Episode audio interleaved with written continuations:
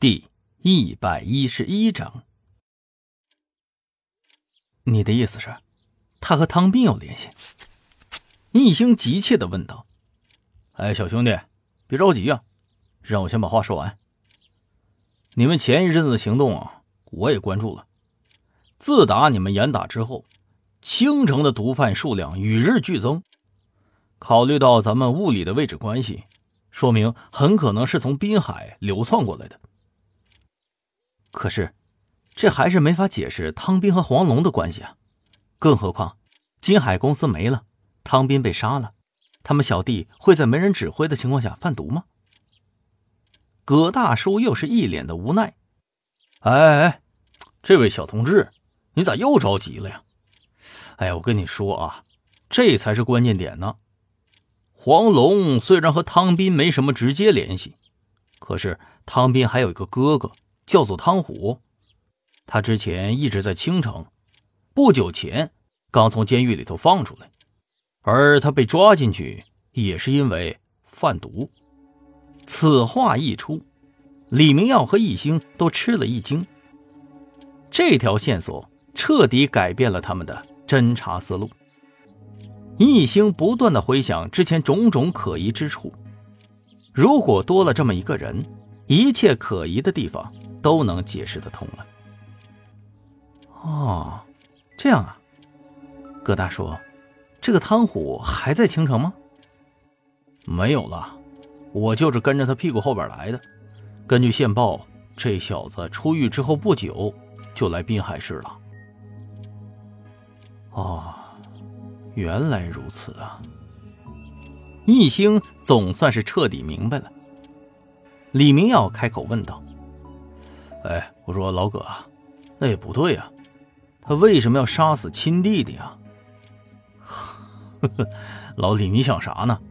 他们毒贩子的脑袋里头只有钱，有钱能使鬼推磨，这话放在汤虎身上一样适用。你知道他为啥才放出来吗？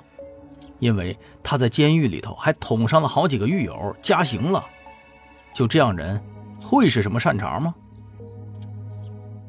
李明耀点了点头，觉得他说的有道理。嗯，原来是这样。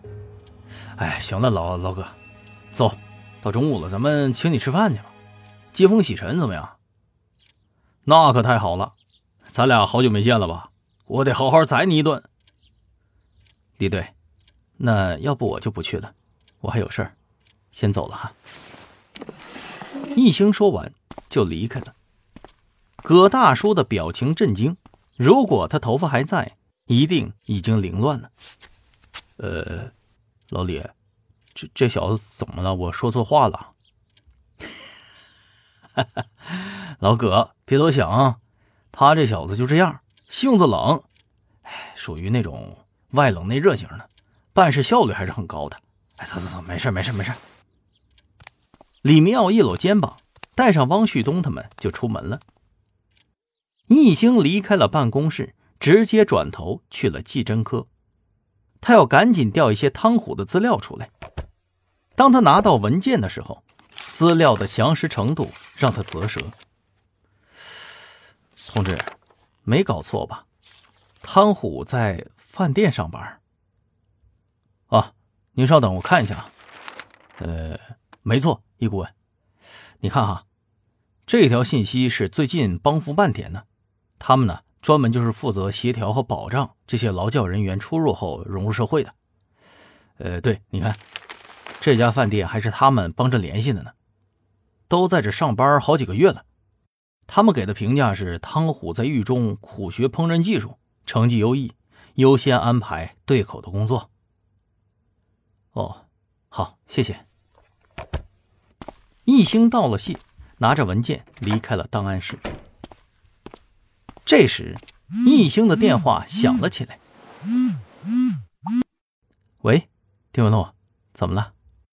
我有件事忘记和你说了。唐斌的尸体身上一共有十五个刀口，但却有十四把刀。我想问你，在现场找到了一把这样的刀吗？呃，我印象里好像没有啊。我等一下再去确认一下，回头告诉你啊。易星挂了电话。把文件放回了办公室，准备出发去汤虎所在的饭店看一下。一路上，一星都在思考那把刀的问题。以丁文璐的勘验水平，他肯定是排除了同一把刀插两次的可能性了，所以才会来问他的。那么这样就说明现场一定是丢了一把刀。那么这把刀会去哪儿呢？哟，先生，先生，您需要什么帮忙的地方吗？一个男人的声音打断了他的思路。易星这才发现，他已经不知不觉的来到了这家开在十字路口的饭店了。啊，哦，我是来吃饭的。您是这家店的员工吗？您说对了，我是这家饭店的墩子，我叫汤虎。这么自然的见面，给了易星不小的震撼。对面这个对自己笑嘻嘻的男人，居然就是汤虎。没有丝毫的戾气和违和感。如果不是他亲口说出名字，易星很难相信他真的是汤虎。啊啊啊！那我能专门吃你做的菜吗，先生？这当然可以了。虽然我今天休息，可是我乐意为您服务。看着汤虎笑容可掬，易星总感觉哪里怪怪的。招待一星落座以后，汤虎便去忙活了。